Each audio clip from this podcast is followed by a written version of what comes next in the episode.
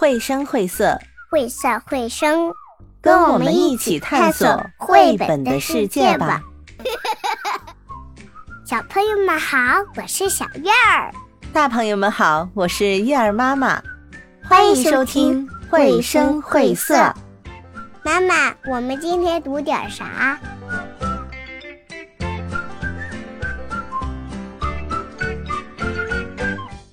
？Hello，中六班的小朋友们，你们好！我是小叶儿的妈妈。今天是一期六一儿童节的特别节目，我来给你们讲述一个我小时候经常听的安徒生童话故事。故事的名字叫《丑小鸭》。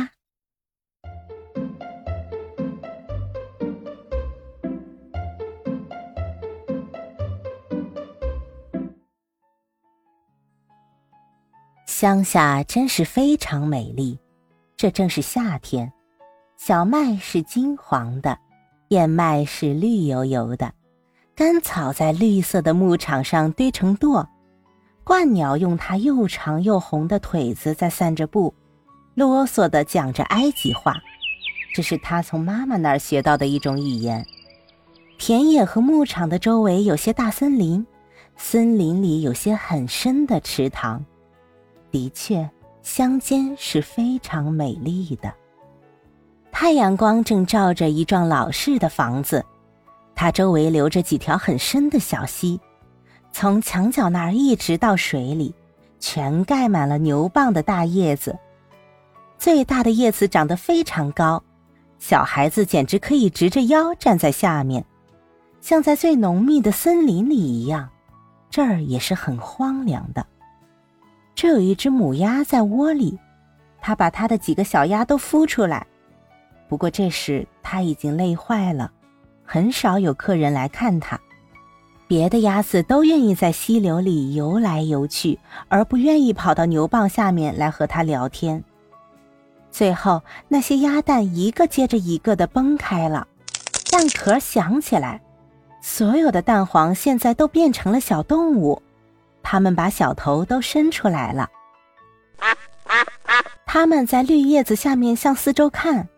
妈妈让他们尽量的东张西望，因为绿色对他们的眼睛是有好处的。这个世界真够大呀！这些年轻的小家伙说：“的确，比起他们在蛋壳里的时候，他们现在的天地真是大不相同了。”你们以为这就是整个世界？妈妈问道。这地方伸展到花园的另一边，一直伸展到牧师的田里去才远呢。连我自己都没有去过。我想你们都在这儿吧？他站起来。没有，我还没有把你们都生出来呢。这只顶大的蛋还躺着没有动静。它还得躺多久呢？啊，我真是有些烦了。于是他又坐下来。哦，情形怎么样啊？一只来拜访他的老鸭子问。这个蛋费的时间可真久。坐着的母鸭说：“它老是不裂开，请你看看别的吧。它们真是一些最逗人爱的小鸭儿，都像他们的爸爸。这个坏东西从来都没有来看过我一次。”让我瞧瞧这个老是裂不开的蛋吧，这位年老的客人说：“请相信我，这是一只土兽鸡的蛋。有一次我也受过骗，你知道，那些小家伙不知道给了我多少麻烦和苦恼，因为他们都不敢下水，我简直没有办法叫他们在水里试一试。我好说歹说，一点用都没有。”让我来瞧瞧这只蛋吧。哎呀，这是一只土兽鸡的蛋，让它躺着吧。你尽管去教别的孩子游泳好了。我还是在它上面多坐一会儿吧。鸭妈妈说：“我已经坐了这么久，就是再坐它一个星期也没有关系。”那么就请便吧。老鸭子说。于是他就告辞了。最后，这只大蛋裂开了，新生的这个小家伙叫着往外面爬，它是又大又丑。鸭妈妈把它瞧了一眼，这个小鸭子大的怕人，他说。别的没有一个像它，但是它一点儿也不像小土兽鸡。好吧，我们马上就来试试看吧。它得到水里去，我踢也要把它踢下水去。第二天的天气又晴和又美丽，太阳照在绿牛蒡上。鸭妈妈带着它所有的孩子走到溪边来，它跳进水里去了。它叫着，于是小鸭子就一个接一个的跳了下去，水淹到它们的头上，但是它们马上又冒了出来，游得非常漂亮。他们的小腿很灵活的划着，他们全都在水里，连那个丑陋的灰色小家伙也跟他们在一起游。哦，他不是一个土兽鸡，你看他的腿划得多灵活。他扶得多么稳呐！他是我亲生的孩子。如果你把他仔细看一看，他还算长得蛮漂亮呢。跟我一块儿来吧，我把你们都带到广大的世界上去，把那个养鸡场介绍给你们看看。不过你们得紧贴着我，免得别人踩着你们。你们还得当心猫儿呢。这样，他们就到养鸡场里来了。场里响起了一阵可怕的喧闹声，因为有两个家族正在争夺一个鳝鱼头，而结果猫儿却把它抢走了。你们瞧，世界就是这个样子。鸭妈妈说，它的嘴流出了一点咸水，因为它想吃那个鳝鱼头。现在使用你们的腿吧，他说。你们拿出精神来。你们如果看到那儿有一个老母鸭，就记得把头低下来，因为它是这儿最有声望的人物。它有西班牙的血统，因为它长得非常胖。你们看，它的腿上有一块红布条，这是一件非常出色的东西，也是一个鸭子可能得到的最高的光荣。它的意义很大，说明人们不愿意失去它。动物和人通通都得认识它。打起精神来吧，不要把腿子缩回去。一个很有教养的鸭子总是把腿摆开的，像爸爸和妈妈一样。好吧，低下头来说，嘎。他们这样做了，别的鸭子站在旁边看着，同时用相当大的声音说：“瞧，又来了一批找东西吃的客人，好像我们的人数还不够多似的。”嘿。瞧那只小鸭一副丑相，我们真看不惯。于是马上有一只鸭子飞过去，在它的脖颈上啄了一下。请你们不要管它吧，妈妈说，它并不伤害谁呀。不过它长得太大，太特别了。啄过它的那只鸭子说，因此它必须挨打。那个母鸭的孩子都很漂亮。腿上有一条红布的那个母鸭说：“它们都很漂亮，只是有一只是个例外。这真是可惜呀！我希望能把它变个样。”那不可能，太太。鸭妈妈回答说：“它不好看，但是它的脾气非常好。它游起水来也不比别人差。我还可以说游得比别人好呢。我想它会慢慢长得漂亮的。”或者到适当的时候，它也可能缩小一点。它在蛋里躺得太久了，因此它的模样有点不大自然。他说着，同时在它的脖颈上啄了一下，把它的羽毛理了理。此外，它还是一只公鸭呢，他说。所以关系也不太大。我想它的身体很结实，将来总会找到自己的出路的。别的小鸭倒很可爱，老母鸭说：“你在这儿不要客气。如果你找到鳝鱼头，请把它送给我好了。他们现在在这儿就像自己家里一样。不过从蛋壳里爬出的那只小鸭太丑了，到处挨打，被排挤，被讥笑。不仅在鸭群中是这样，连在鸡群中也是这样。”它真是又粗又大。大家都说，有一只雄土兽鸡生下来脚上就有蹼，因此他自以为是一个皇帝。他把自己吹得像一只鼓满了风的帆船，来势汹汹地向他走来，瞪着一双大眼睛，脸上涨得通红。这只可怜的小鸭不知道站在什么地方，或者走到什么地方去才好。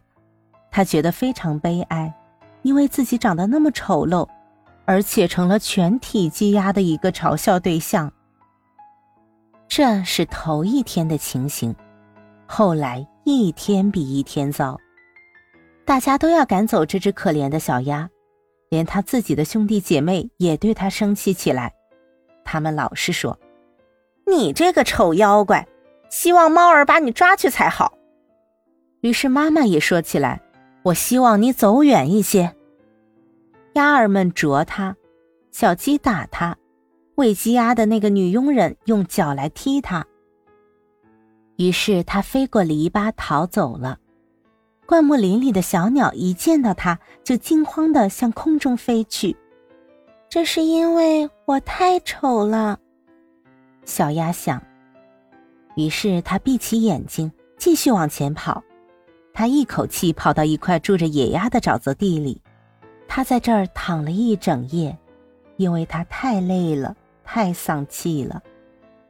天亮的时候，野鸭都飞起来了。他们瞧了瞧这位新来的朋友：“你是谁呀？”他们问。小鸭一下转到这边，一下转向那边。尽量对大家恭恭敬敬的行礼。你真是丑的厉害，野鸭们说。不过只要你不跟我们族里的任何鸭子结婚，对我们倒是没有太大的关系。可怜的小东西，他根本没有想到什么结婚，他只希望人家准许他躺在芦苇里喝点沼泽的水就够了。他在那儿躺了两个整天，后来有两只公雁飞来了。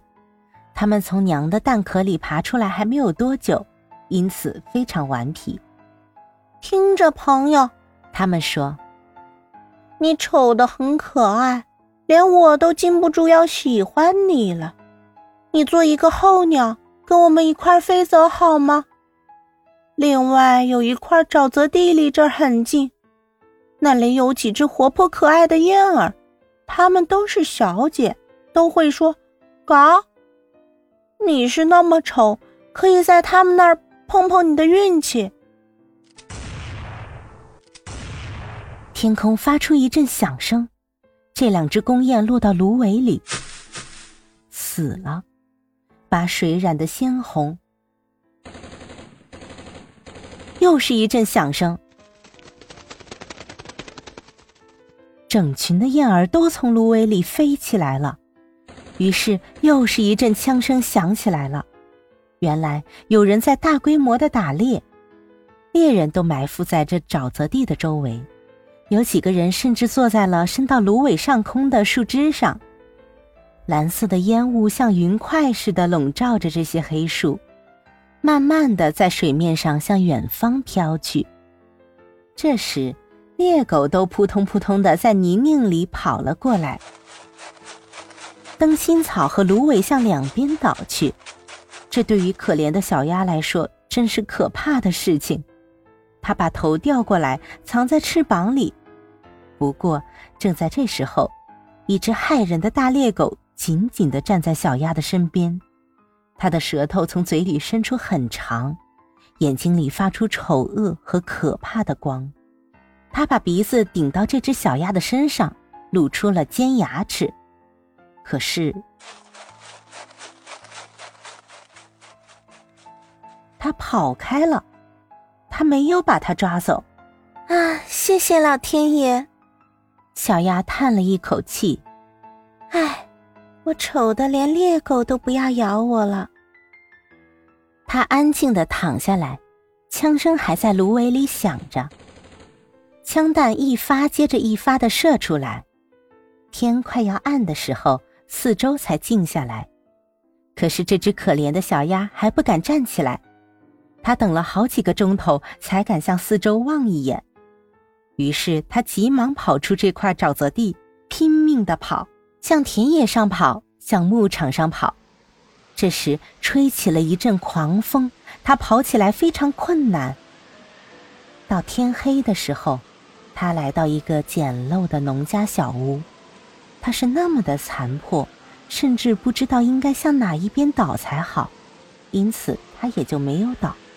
狂风在小鸭身边嚎叫得非常厉害，他只好面对着它坐下来。它越吹越凶。于是他看到那门上的铰链有一个已经松了，门也歪了，他可以从空隙钻进屋子里去，他便钻了进去。屋里有一个老太婆和她的猫儿，还有一只母鸡住在一起。他把这只猫儿叫小儿子，它能把背拱得很高，发出咪咪的叫声来，它的身上还能蹦出火花。不过要它这样做，你就得倒摸它的毛。母鸡的腿又短又小，因此它叫做短腿鸡。它生下来的蛋很好，所以老太婆把它爱得像自己的亲生孩子一样。第二天早晨，人们马上注意到了这只来历不明的小鸭。那只猫开始喵喵的叫，那只母鸡也开始咯咯的喊起来。这是怎么一回事儿啊？老太婆说，同时朝四周看。不过她的眼睛有点花，所以她以为小鸭是一只肥鸭走错了路，才跑到这儿来。这真是少有的运气，她说。现在我可以有鸭蛋了。我只希望它不是一只公鸭才好。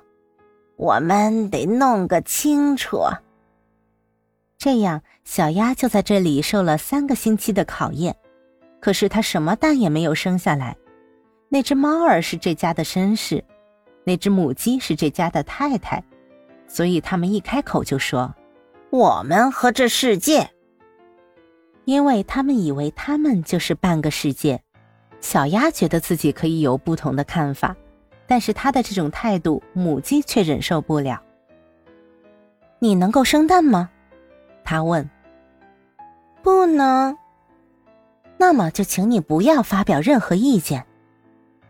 于是猫儿说：“你能拱起背，发出咪咪的叫声和蹦出火花吗？”不能。那么，当理智的人在讲话的时候，你就没有发表意见的必要。小鸭坐在一个墙角里，心情非常不好。这时，他想起了新鲜空气和太阳光，他觉得有一种奇怪的渴望。他想到水里去游泳。最后，他实在忍不住了，他不得不把心事对母鸡说了出来。“你在起什么念头？”母鸡问。“你没有事情可干，所以你才会有这些怪想法。你只要生几个蛋。”或者咪咪的叫几声，那么你的这些怪想法也就会没有了。不过在水里游泳是多么痛快呀！小鸭说：“让水淹在你的头上，往水底一钻，那是多么痛快呀！”是的，那一定很痛快。母鸡说：“你简直在发疯！你去问问猫儿吧。”在我所认识的一切朋友当中，他是最聪明的。你去问问他喜欢不喜欢在水里游泳，或者钻进水里去。我先不讲我自己，你去问问你的主人那个老太婆吧。世界上再没有比她更聪明的人了。你以为她想去游泳，让水淹在她的头顶上吗？你们不了解我，小鸭说。我们不了解你。那么，请问谁了解你呢？你绝不会比猫儿和女主人更聪明吧？我先不提我自己，孩子，你不要自以为了不起吧？你现在得到的这些照顾，你应该感谢上帝。你现在到一个温暖的屋子里来，有了一些朋友，而且还可以向他们学习很多的东西，不是吗？不过你是一个废物，跟你在一起真不痛快。你可以相信我。我对你说这些不好听的话，完全是为了帮助你呀。只有这样，你才知道谁是你真正的朋友。请你注意学习生蛋，或者咪咪的叫，或者蹦出火花吧。我想，我还是走到广大的世界里去好。小鸭说：“好吧，你去吧。”母鸡说。于是小鸭就走了。它一会儿在水上游，一会儿钻进水里去。不过，因为它的样子丑，所以所有的动物都瞧不上它。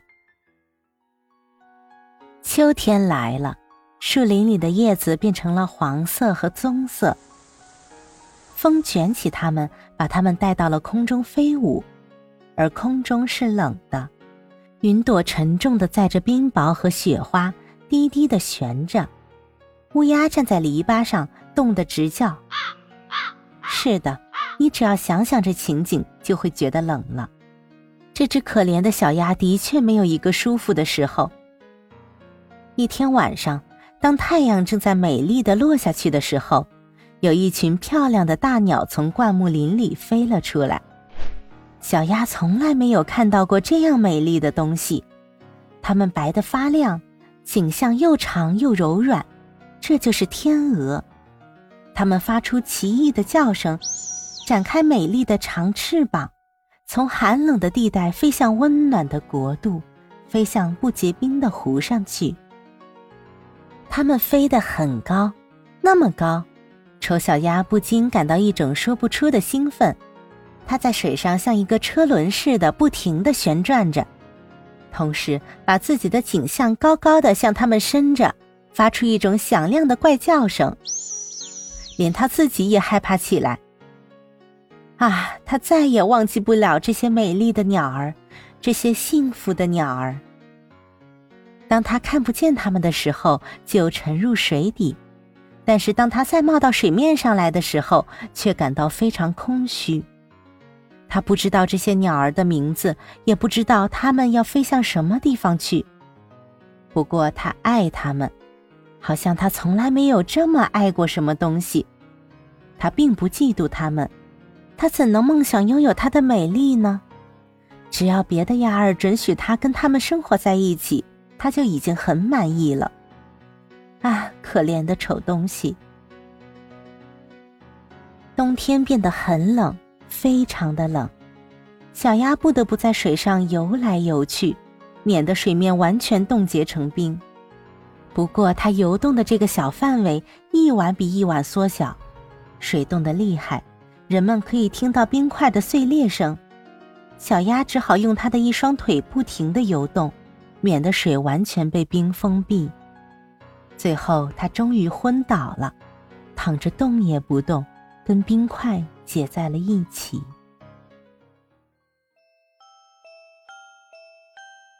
大清早，有一个农民从这儿经过，他看到了这只小鸭，就走过去用木屐把冰块踏破，然后把它抱了回来，送给了他的女人。小鸭这时才渐渐恢复了知觉。小孩子们都想要跟它玩，不过小鸭以为他们想要伤害它。他一害怕，就跳到牛奶盘子里去了，把牛奶溅得满屋子都是。女人惊叫起来，拍着双手。这么一来，小鸭就飞到黄油盆里去了，然后就飞进面粉桶里去了，最后才爬了出来。这时它的样子才好看呢。女人尖声的叫了起来，她拿着火钳要打它。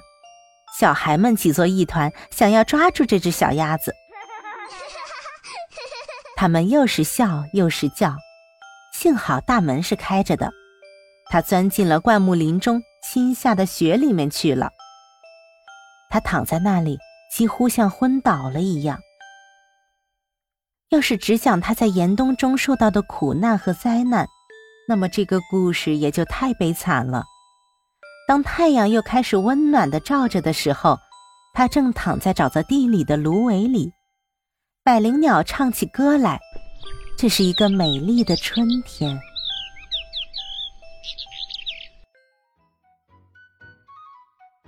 忽然间，它举起翅膀，翅膀拍起来比以前有力的多，马上就把它拖起来飞走了。他不知不觉地飞进了一座大花园，这儿苹果树正开着花，紫丁香散发着香气，它又长又绿的枝条垂到弯弯曲曲的溪流上，啊，这儿美丽极了，充满了春天的气息。三只美丽的白天鹅从树荫里一直游到它的面前来，它们轻轻地浮在水上，羽毛发出嗖嗖的响声。小鸭认出这些美丽的动物，于是它心里感到一种说不出的难过。我要飞向它们，飞向这些高贵的鸟儿，可是他们会把我弄死的，因为我是这样丑。居然敢接近他们，不过这没有关系。被他们杀死，要比被鸭子咬、被鸡群啄、被看管养鸡场的那个女佣人踢和在冬天里受苦要好得多。于是它飞到水里，向这些美丽的天鹅游去。这些动物看到它，马上就竖起羽毛向它游来。请你们弄死我吧！这只可怜的动物说。他把头低低的垂到水上，只等待着死。但是他在这清澈的水上看到了什么呢？他看到了自己的倒影，但那再也不是一只粗笨的、深灰色的、又丑又令人讨厌的鸭子了，而是一只天鹅。只要你曾经在一只天鹅蛋里待过，就算你是生在养鸭场里，也没有什么关系。对于他过去所受的不幸和苦恼，他现在感到非常的高兴。他现在清楚的认识到，幸福和美正在向他招手。许多大天鹅在他周围游泳，用嘴来亲他。花园里来了几个小孩子，他们向水上抛来了许多面包片和麦粒。最小的那个孩子喊道：“你们看，那只新天鹅！”别的孩子也兴高采烈的叫起来：“啊，是的，来了一只新的天鹅！”于是他们拍着手跳起舞来，向他们的爸爸和妈妈跑去。他们抛了更多的面包和糕饼到水里，同时大家说：“这新来的一只最美，那么年轻，那么好看。”那些老天鹅不禁在他的面前低下头来。他感到非常难为情，他把头藏在翅膀里面去，不知道怎么办才好。他感到太幸福了，但他一点也不骄傲，因为一颗好的心是永远不会骄傲的。他想，曾经的他被人迫害和讥笑过，而他现在却听到大家说他是美丽的鸟儿中最美丽的一只鸟儿。紫丁香在他面前把枝条垂到水里去。太阳照得很温暖，很愉快。它扇动翅膀，伸直细长的颈项，从内心里发出了一个快乐的声音。当我还是一只丑小鸭的时候，我做梦也没有想到会有这么多的幸福。丑小鸭是安徒生童话的一篇经典故事。故事中的丑小鸭并不想为了那些现实的东西而努力，那它想要的又是什么呢？其实丑小鸭的想法从头到尾都没有变过，它接受自己是丑小鸭这个事实，但是它不会强迫自己去学着下蛋或者咪咪叫。它喜欢广大的天地，喜欢快乐，喜欢美。它不断积蓄力量，去寻找自己作为一只白天鹅的。真正归属。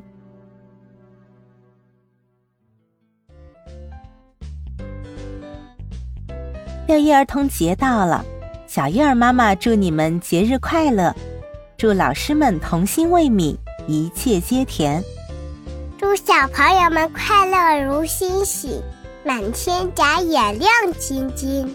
我爱你们哟！